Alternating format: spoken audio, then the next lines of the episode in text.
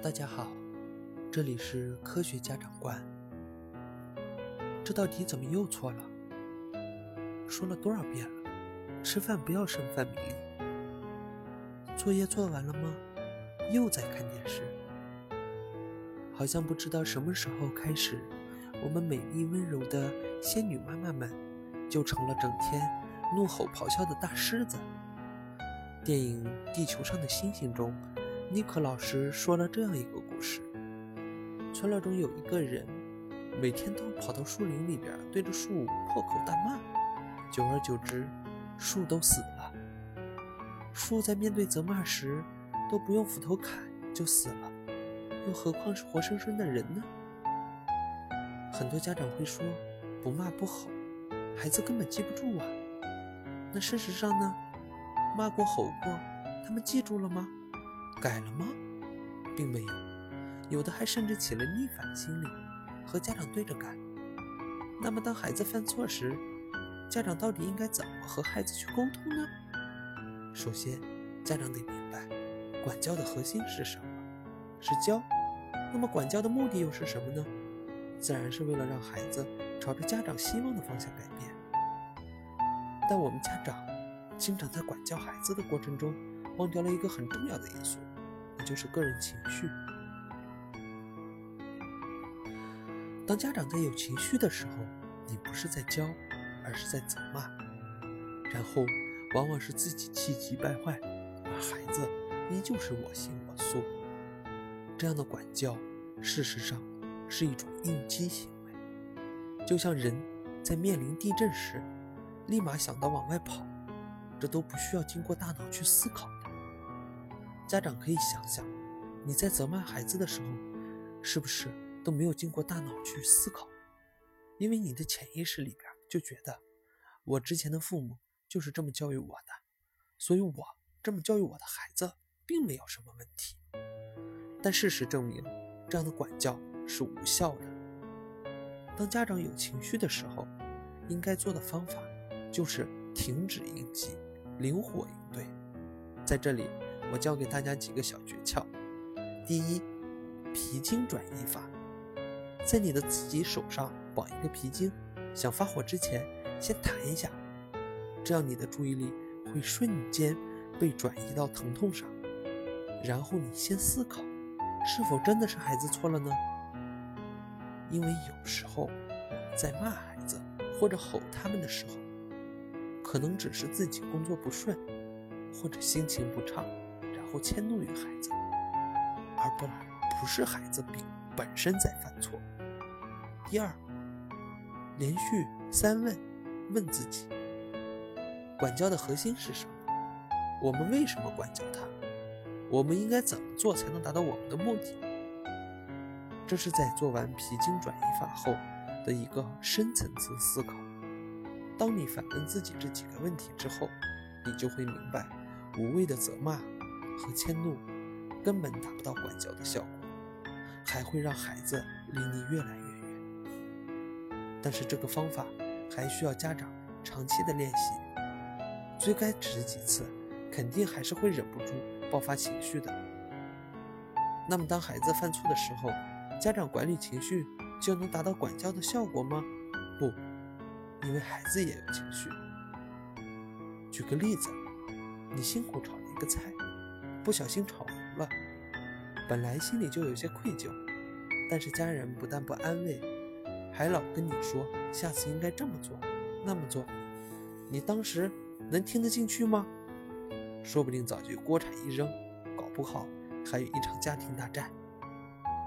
人在有情绪的时候，不是平常的高级脑在思考，而是动物脑在思考，等于说你在和一个动物对话。那此刻肯定是你说什么，他也根本听不进去的。所以换位思考，就是一这样一个道理。当孩子考试没考好，或者犯了什么小错时，本来心情就很沮丧，你再在他耳边不停的叨叨，对他来说那就是左耳进右耳出。那么在孩子犯错有情绪的时候，家长应该怎么做才能起到管教的效果呢？第一，学会安慰，多身体接触，放低视线。很多家长在面对孩子犯错时，总想把所有的大道理都说出来给孩子听。事实上，这个时候你应该做的是给他一个拥抱，或者握个手，然后放低视线，蹲下和孩子说话，让孩子觉得被尊重。第二，学会认同，认同孩子的感受。张德芬在《遇见未知的自己》里讲到，一位母亲，她的孩子非常听话。当被问到用什么妙招时，这位母亲很朴实地说：“就是认同他的感受就好了。”比如孩子小的时候，在一次吃饭前非要吃糖，然后这位母亲怎么劝都不行，还哭个不停。于是母亲就说：“妈妈知道你喜欢这个吃这个糖，你很想吃。”妈妈也很想吃，但你得先吃饭才能吃糖哦。你和妈妈一起吃饭，吃完饭妈妈就给你糖。结果孩子乖乖听话吃了饭，也得到了自己想吃的糖。从此之后，这位母亲屡试不爽，因此孩子也越来越听话。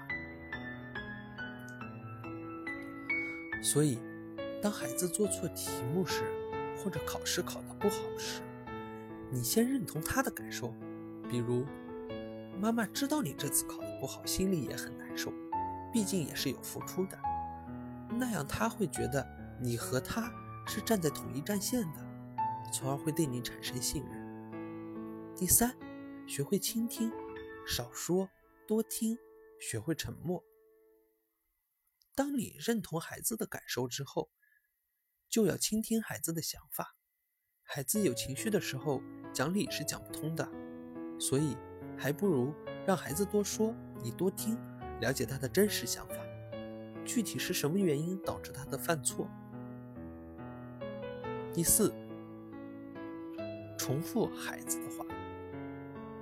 有一个男孩经常和他爸爸说不到三句话就开始吵，直到他们开采取了一种对话方法，重复对方说的话。